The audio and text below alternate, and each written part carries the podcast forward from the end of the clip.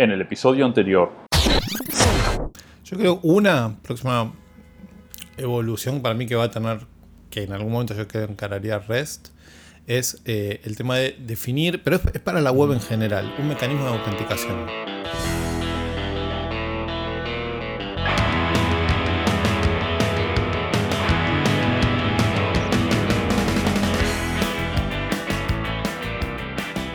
Hola, bienvenidos a un nuevo episodio del podcast Días Ágiles. Mi nombre es Sergio Yo soy Leonardo. y en el episodio número 17 del podcast, ya 17 episodios, ¿Quién hubiera dicho que llegáramos al episodio 17? vamos a hablar de un tema que nadie propuso. Aparte de 17, no sé si lo trates más de un año. Es sí, ya- ya- estoy descubriendo. ¿no? Sí.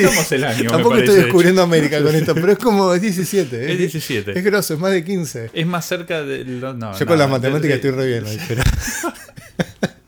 Este episodio va a ser sobre aprendizaje, algo que nos hace falta para poder eh, sacar estas cuentas bien, correctamente. Sí, De hecho, fue. Acá lo escribimos en el papel. Yo tuve Sí. que escribir 17 en romanos y hubo que pensarlo. Hubo que pensar cómo escribir cine en romanos. No es fácil, pero bueno, sí, el tema de hoy es aprendizaje. Sí, y más particularmente enfocado a la programación. Sí. Entonces, la, la primera pregunta como para abrir esto es, eh, ¿cómo se aprende a programar? Sí, o, sí, ¿en qué mo- o sea, ¿qué, ¿cuál es la. ¿Hay una técnica para aprender a programar? Eh, O, yo le hablo de cómo yo aprendí a programar. sí.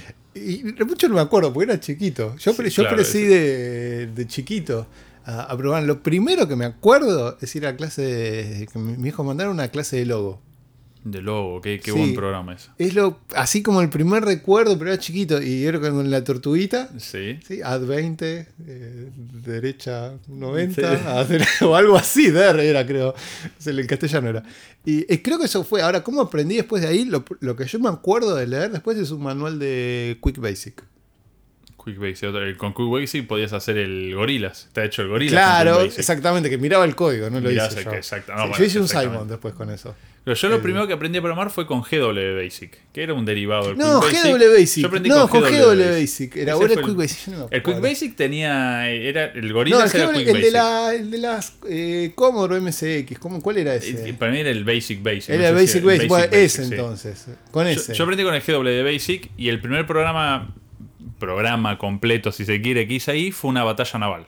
Ah, qué buena onda. fue, estaba, estaba bueno. Pero yo hice un curso, justo abajo de mi casa había una, una casa de computación. En ese momento, para los que son demasiado jóvenes, había un lugar donde uno tenía que ir a copiarse los juegos si quería tener el juego en su computadora. Y bueno, ahí enseñaban a programar en GW Basic. Eso fue como yo aprendí a programar. Eso y también me acuerdo que tenía unos cuadernos que no sé dónde habían salido, que eran con juegos para... O sea, vos programás tu propio juego. Y lo que hacías era copiar lo que estaba en la revista y eso después era un juego en la computadora. Y ahora me pregunto si en, esa- si ese momento eso fue, ¿no? De, o sea, de no saber nada, no conocer cómo funciona la computadora, a empezar a tirar los primeros comandos. Mira, tira un comando, reacciona, tira un comando, reacciona.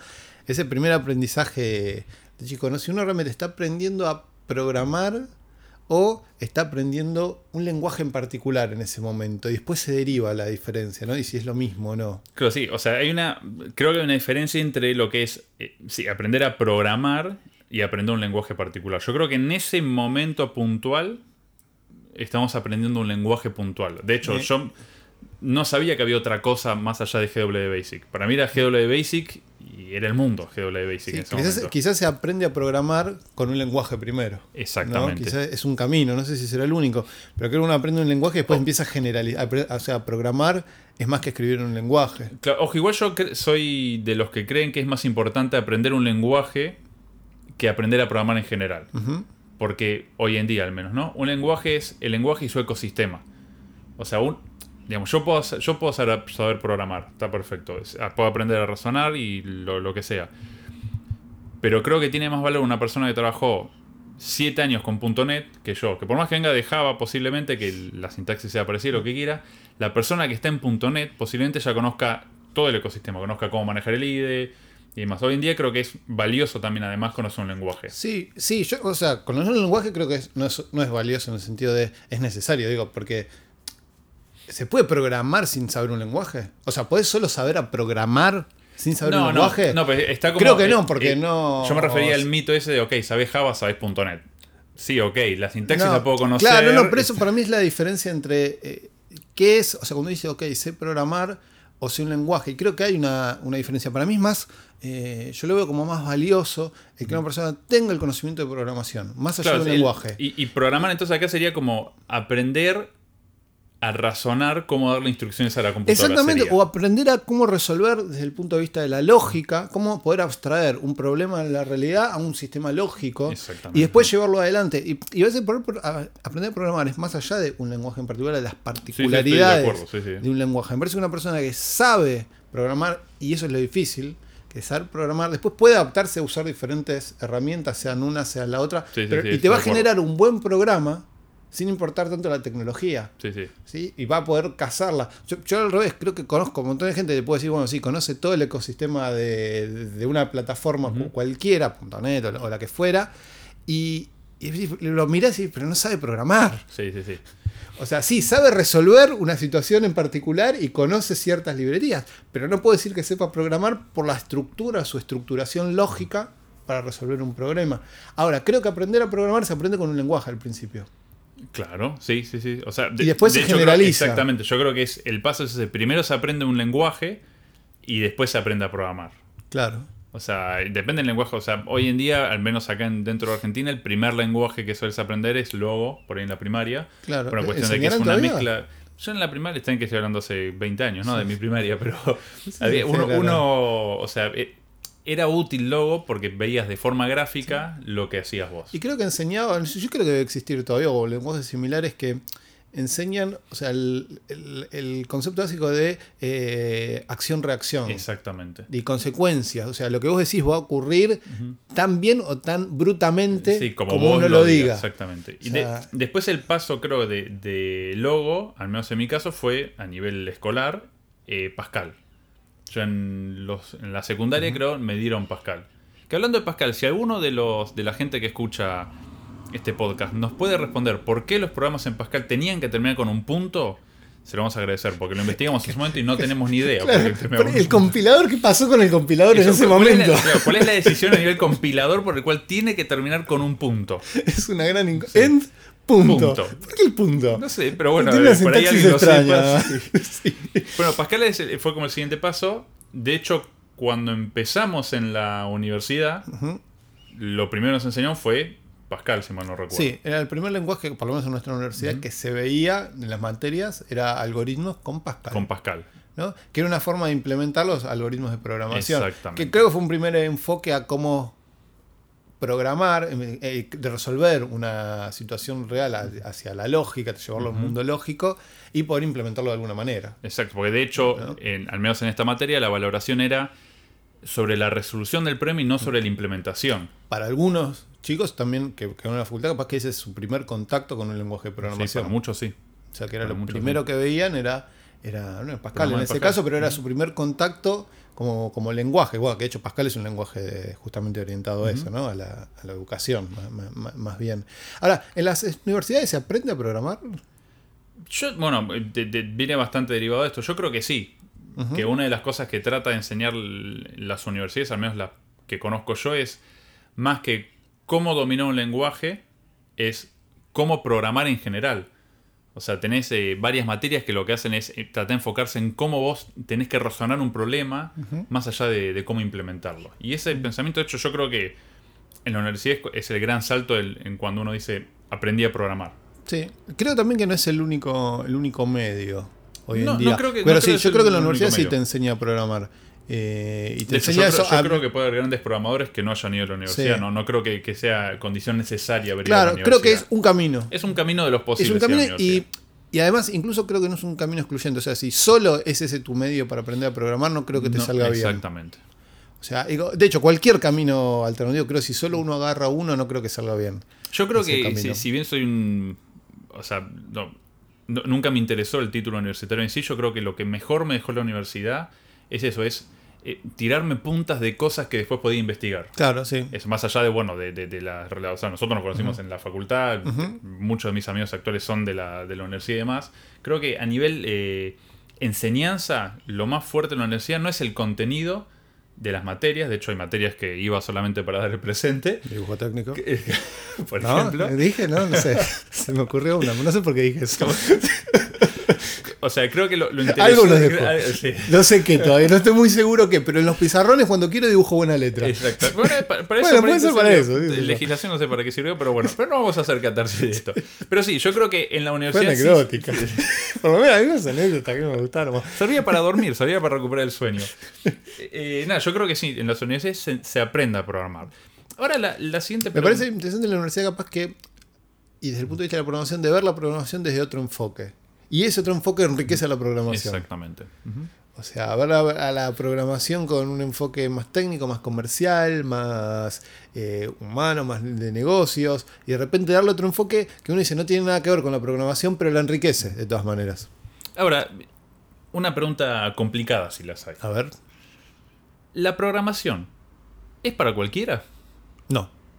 Digo, no fue tan Sí, complicada no, para mí porque me salió de una.